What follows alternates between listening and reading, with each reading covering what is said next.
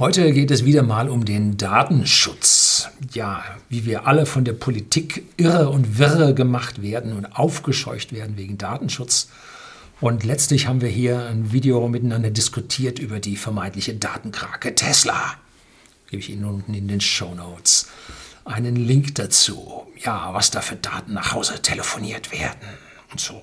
Ja, heute soll es um das Privacy Paradox gehen, also ein Paradox, der, ja, der Empfindung der Menschen in Sachen Privatsphäre, um den Datenschutz in Theorie und Praxis.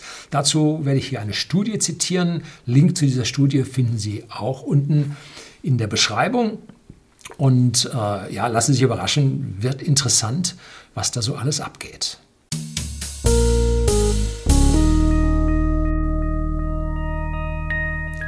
Guten Abend und herzlich willkommen im Unternehmerblog, kurz Unterblog genannt. Begleiten Sie mich auf meinem Lebensweg und lernen Sie die Geheimnisse der Gesellschaft und Wirtschaft kennen, die von Politik und Medien gerne verschwiegen werden. Und heute geht es um das Privacy Paradox. Und da gibt es eine Studie, Investigating Discrepancies Between Expressed Privacy Concerns and Actual Online Behavior, a Systematic Literature Review von Susanne Barth und Menno DT de Jong. Das sind zwei WissenschaftlerInnen von der Universität University of Twente aus der Fakultät Electrical Engineering, Mathematik und Computer Science, Services, Cybersecurity und Safety Research Group in Enschede. Jo, was haben die gemacht? Nun, die haben sich um den Datenschutz und wie wir Menschen mit ihm umgehen beschäftigt und haben da eine Metastudie gemacht. Jetzt schauen wir mal erstmal so allgemein über den Datenschutz. Was machen wir? Nun, die wenigsten von Ihnen hier haben sich professionell um den Datenschutz gekümmert. Wir von whisky.de, dem Versender hochwertigen Whiskys an den privaten Endkunden in Deutschland und in Österreich, wir mussten das. Wir haben vor zwei Jahren oder so die Datenschutzgrundverordnung eingeführt. Es war die Pest. Und vorher waren wir auch schon mit dem Bundesdatenschutzgesetz, alte Fassung, unterwegs.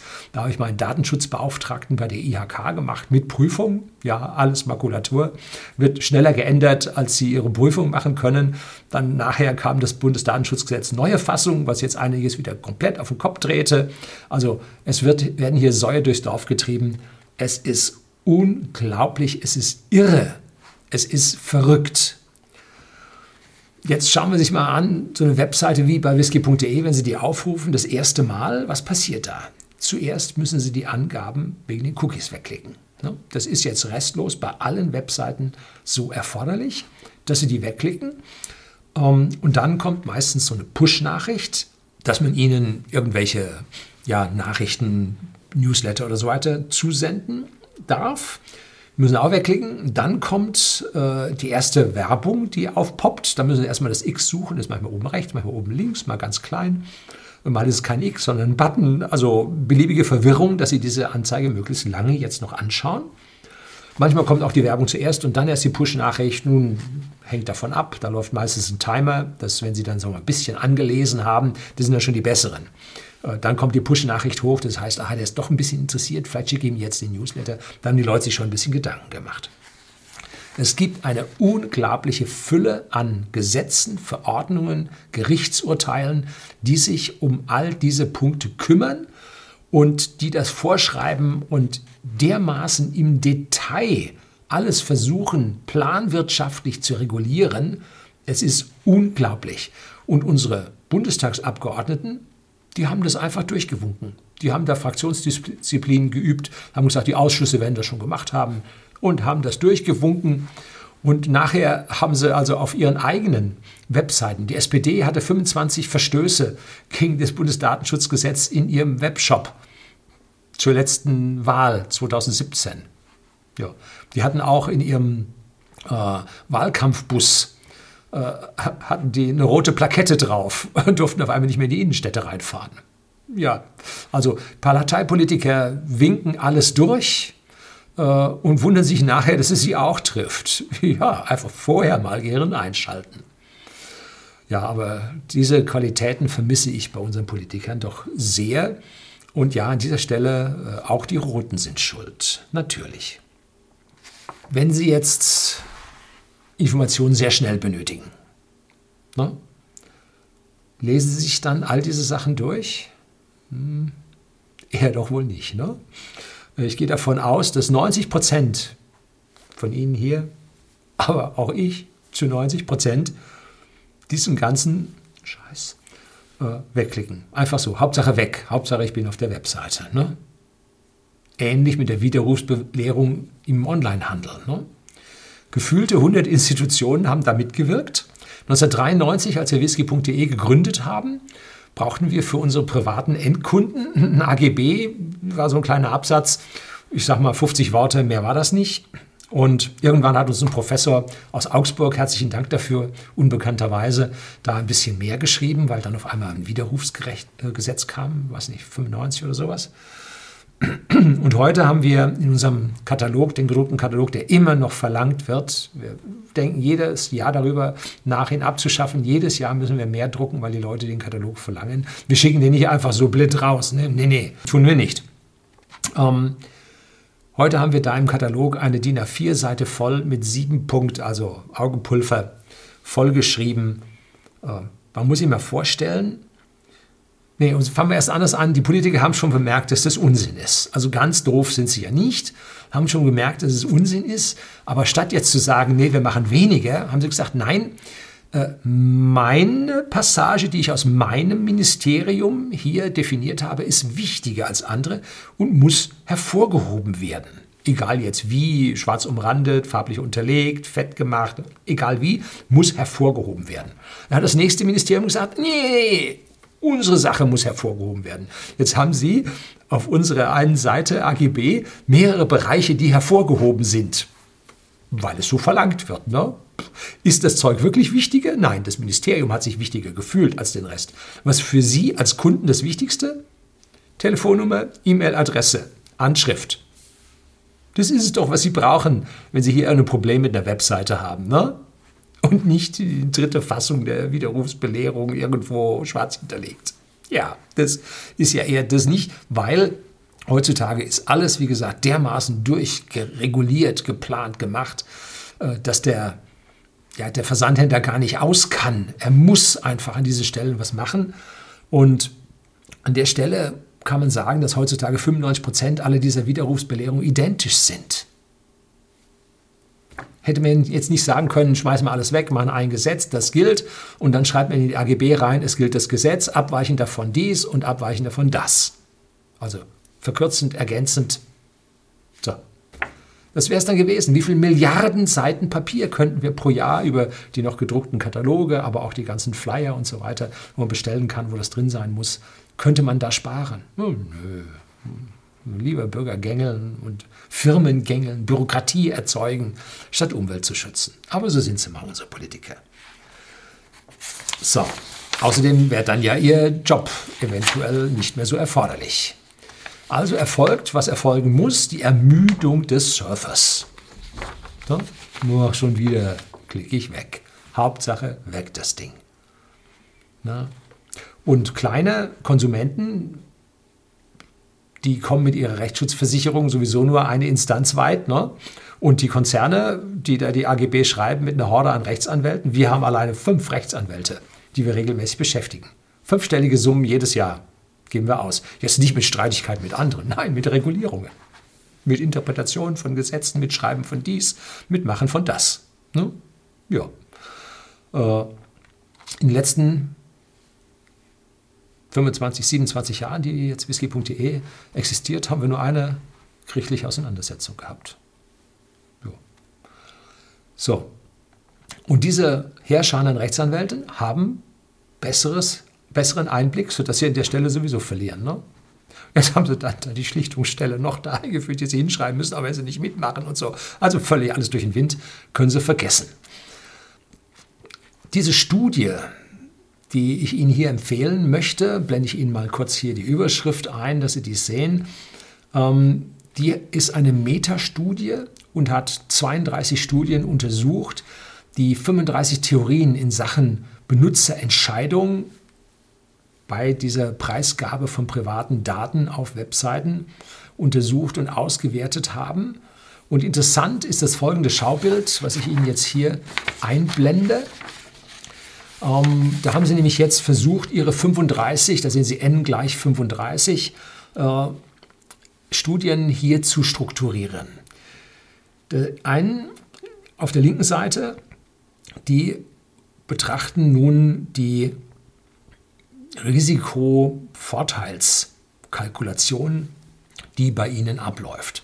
Sie sagen, was für ein Risiko habe ich, wenn ich hier meine Adresse, meine E-Mail, äh, meine also meine physikalische Adresse, meine E-Mail, äh, Daten, Geburtsdatum und solche Dinge angebe.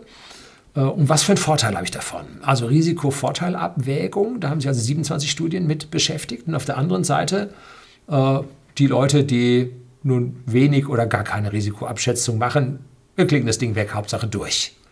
So, das waren äh, jetzt nur neun Studien. Und da sehen Sie oben drüber die 1 und die 2, das ist also der Verzweigungsast 1 und der Verzweigungsast 2. Und jetzt geht es dann auf der linken Seite bei der Risikovorteilskalkulation darum, äh, 1a, dass diese Kalkulation rational durchgeführt wird. Und 1b sagt, nun, man hat selber eine, ein Bias, eine mentale Grundvoreinstellung, eine mentale Vorbeeinflussung, äh, die sagt, nee, ich mache mal gar keine Risiko-Benefit. Weil entweder A, meine Vorbeeinflussung so ist, ähm, das ist eine gute Firma, die tut mir nichts oder äh, passiert sowieso nichts oder ich kann sowieso nicht, also ich habe da so ein Bias und, und mache da halt nichts. Ne? So, und jetzt verzweigt sich das dann auf der rechten Seite auf 2a, also der Gegenwert, den man bekommt von den erwünschten Zielen, sei es nun Diskussionen auf irgendwelchen sozialen Seiten oder das Erwerben von irgendwelchen Produkten, also diese Vorteile, die man dort hat, äh, sind weitaus höher als die Risiken, die man persönlich festgestellt hat. So, das ist die eine Möglichkeit. Die zweite Möglichkeit, äh, sie haben sich einfach geirrt. Sie äh, schätzen die ganze Sache völlig falsch ein. Und 2c ist einfach, sie haben keine Ahnung, was da nun wirklich passiert. Äh, und sie haben unvollständige äh, Informationen und können das überhaupt nicht bewerten. Ne? Das ist dann 2c. So, das ist 2, Ast 2 ist jetzt an dieser Stelle zu Ende. Das ist eine relativ easy Geschichte. Äh, und 1b, der Bias, den man da hat, also diese Vorbeeinflussung, da wird es jetzt interessant. Da geht es jetzt also mit römisch 1 bis römisch 5 äh, vorwärts. Und zwar das erste ist die Heuristik. Das ist die, das Fällen von Entscheidungen mit geringen Informationen, mit einer geringen Informationsfülle, ähm, die einen hier leitet. Das zweite ist äh, das Über- oder Unterschätzen von Risiken und Vorteilen, die man hat. Ganz typischerweise für mich ist so, Sie gehen durch die Fußgängerzone, da steht ein Auto und davor ist Tombola und man sieht das Auto und sagt, oh ja, das möchte ich haben und so und gibt jetzt seine Adresse, Anschrift und so weiter, hakt halt alles an und gibt die Karte ab. Äh, die Chance, dass Sie dieses Auto bekommen, ist nahe einem Lottogewinn äh, mit 1 zu 14 Millionen, ähm, weil in jeder Innenstadt steht so ein Auto, es wird in Summe aber nur eins verlost oder zwei. Äh, und die Risiken, was mit Ihrer Adresse veranstaltet wird, wird unterschätzt. Und dann geben Sie für diese Gierfrist-Hirn-Mentalität geben Sie halt was her und verschätzen nun Risiko und Benefit. Dann gibt es die unmittelbaren Gratifikationen. Äh, melden Sie sich für den Newsletter an und erhalten Sie 5 Euro Rabatt. Die Leute melden sich an, erhalten 5 Euro Rabatt und die Schlauen melden sich nachher ab. Die weniger Schlauen ärgern sich darüber, dass sie permanent Newsletter bekommen. Und die völlig Ahnungslosen, die bestellen dann hurtig aus diesen Newslettern heraus. Deswegen gibt es bei uns keine Push-Nachrichten, melden sich zum Newsletter an, sondern gibt es auf der Webseite einen Punkt, wo die Leute sich anmelden. Und die, die sich dort anmelden, die wollen den auch haben, ne, weil sie es proaktiv selber tun. Wenn ich denen die Leute unterjubel, das führt dann am Ende bei dem Gefühl der Menschen zu einer Abwertung dieser Webseite, weil da etwas passiert, was ich eigentlich nicht erwartet habe oder zumindest mal bewusst nicht erwartet habe, aber mich jetzt auf einmal damit auseinandersetzen muss, dass ich da was bekomme. Also unmittelbare Gratifikation. Ne? Und dann gibt es natürlich Unterschiede, wie sie die einzelnen Dinge bewerten. Ich bewerte zum Beispiel die Dinge, die ich von Google erhalte, sehr hoch. Und das Risiko, Sie haben Ihren Wahlspruch, don't be evil, ich glaube das sogar. Ich habe also bei Google noch nie einen negativen, oh, was negativ, eine negative Auswirkung bei mir verspürt. Weder ist die NSA vorbeigekommen, noch hat man mir irgendwas verboten. Also da äh, gebe ich meine Daten Google gerne, um, weil für mich äh, die Wertung des Benefits weitaus höher ist als die Daten, die ich an der Stelle hergebe. So, also das unterschiedliche Judgment. Und fünf ist dann am Ende die Gewohnheit. Sie, Sie machen immer äh, Ihr Navi mit Google Maps, dann ist es Gewohnheit und es ist vollkommen klar, dass Sie die Informationen, wo Sie sich befinden, an Google weitergeben. Ist eine Gewohnheit. Ne? Macht sich dann keiner mehr Gedanken darüber. Fand ich eine sehr, sehr interessante Studie. Können Sie tiefer ins Detail gehen und die Studie lesen. Und was lernen wir nun am Ende daraus? Dass es um eine Nutzen, eine Risiko-Nutzen-Abwägung gibt, die der Bürger vor, äh, vollführt. Und zwar tut er das jetzt ja nicht, das ist ja Milchmädchenweisheit, nur im Internet, das macht er jeden Tag. Ne? Habe ich von dem Geld, liebe ich die Flasche Whisky mehr als den Schein, den ich dafür hergebe. Risikoabwertung, brauche ich das Geld, brauche ich die Whiskyflasche, er nimmt die Whiskyflasche. Wir auf unserer Seite sagen, wir haben genügend Whiskyflaschen, wir geben gern die Whiskyflasche her und nehmen dafür den Schein. So. Also da äh, ist diese Abwägung Risiko-Nutzen äh, wird jeden Tag gemacht. Sie können es anders nennen, äh, aber Sie machen es jeden Tag. Begleitet wird diese Entscheidung jetzt nicht immer rational, sondern häufig auch irrational. Das ist etwas, worauf man klar sein muss, dass das, diese Entscheidungen jetzt irrationale äh, getrieben werden. Und besonders stark, darauf geht dann der zweite Teil dieser Metastudie ein, ist es beim Mobile Computing. Das heißt, wenn Sie auf Ihrem Smartphone da umeinander machen. Äh, warum? Nun, weil die Bedienung von so einem Smartphone, ja, sie ist komfortabel, aber sie ist nicht in Anführungszeichen so komfortabel, dass man so viele Auswahlmöglichkeiten hat weil einfach die Bildschirmfläche so klein ist. Wenn man jetzt diese ganzen Möglichkeiten, die man auf dem normalen Bildschirm hat, ähm, hier ausbreiten wollte, sie würden ewig da nach unten scrollen. Deswegen gibt es dann meistens eine Auswahl, ja oder nein. Äh, man muss ihnen die Auswahl geben, so sagt das Gesetz, aber die Differenzierung ist nicht so möglich, dass man sagt, man will den Newsletter haben und den nicht, man will die Daten geben und die nicht, äh, sondern man sagt, ja, mach, ich will da einfach durch nach unten, der Benefit ist für mich größer und dann stimme ich mobil einfach mehr zu. Ne? So, zum Schluss in dieser Studie im Abschnitt 4.4 wird dann ein bedeutungsvoller Satz geschrieben.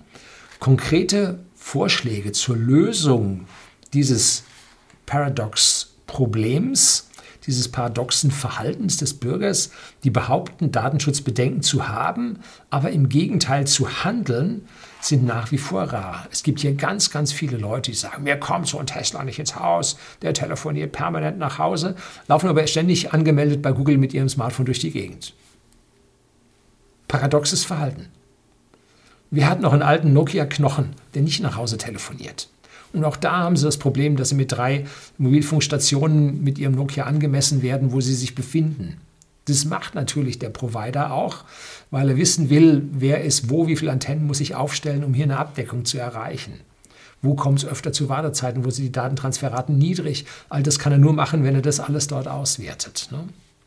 Also auch da gibt es gewisse Risiken, die ihnen passieren, die ihnen unterkommen, aber die Leute nicht berücksichtigen. Und was sagte schon der Herr Winterkorn von Volkswagen? Volkswagen sammelt auch Daten in seinen Computern. Die werden dann in der Werkstatt ausgelesen. Die Daten gehören mir, sagte er. Ne? So von wegen Datenschutz und Bürger. Der Herr hat da bei diesem Ausspruch dann doch sehr stark in sich selber geruht. Die Daten gehören mir. Also er meinte mir, wir Volkswagen. Ne? Ähm, so, also an dieser Stelle ist das Paradox bei allen Bürgern sehr, sehr weit fortgeschritten und auch diejenigen, die ganz, ganz bewusst auf, ihre, auf den Datenschutz achten, hm, überschreiten die Schwelle an einigen Stellen und merken gar nicht durch Gewohnheit, dass sie diese Schwelle bei weitem schon überschritten haben. bei weitem schon überschritten haben.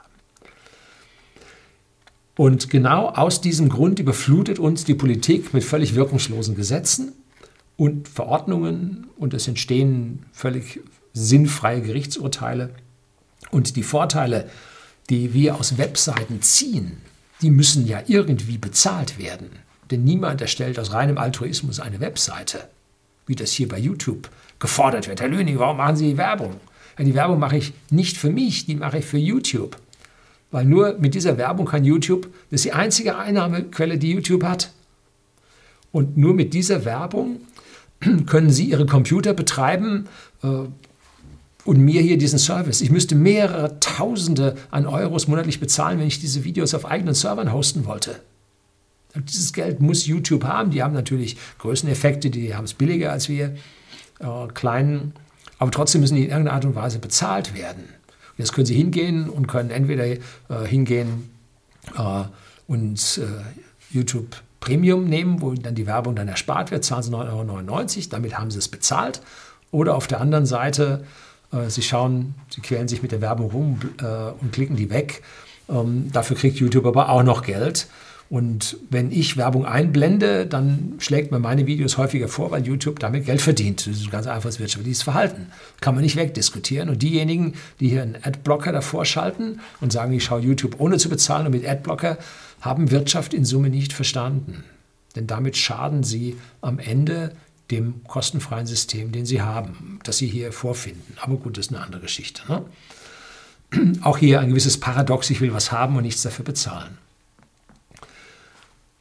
Und da wir nicht bereit sind, Geld zu bezahlen, müssen wir mit unseren Daten dafür bezahlen. Und der politische Traum, dass man hier kostenfrei, altruistisch diese Informationen ohne irgendwelche Gegenleistung erhält, kann man also vergessen. Und wenn man letzten Endes zu viel den Unternehmen verbietet und sie gängelt, werden diese Unternehmen diese kostenlosen Diensten nicht mehr anbieten, nennt sich dann Freiheit. Und damit ist es kein Wunder, dass es in Europa, in Deutschland kein Facebook gibt, kein Google gibt.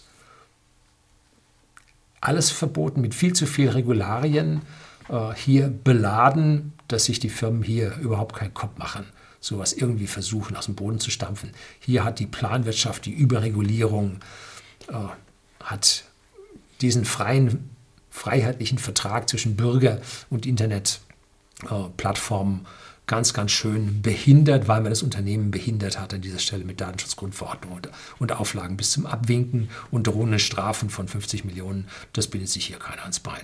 Die Großen, die mittlerweile da in den hunderten Milliarden schweben, äh, die können dann mal so ein Risiko mit 50 Millionen Strafe schon mal auf sich nehmen und passiert ja dann an der Stelle auch regelmäßig, wenn man gegen irgendeine wirre äh, Auflage dann verstoßen hat. So, das soll es gewesen sein. Denken Sie mal drüber nach, wie paradox Sie sich verhalten. Herzlichen Dank fürs Zuschauen.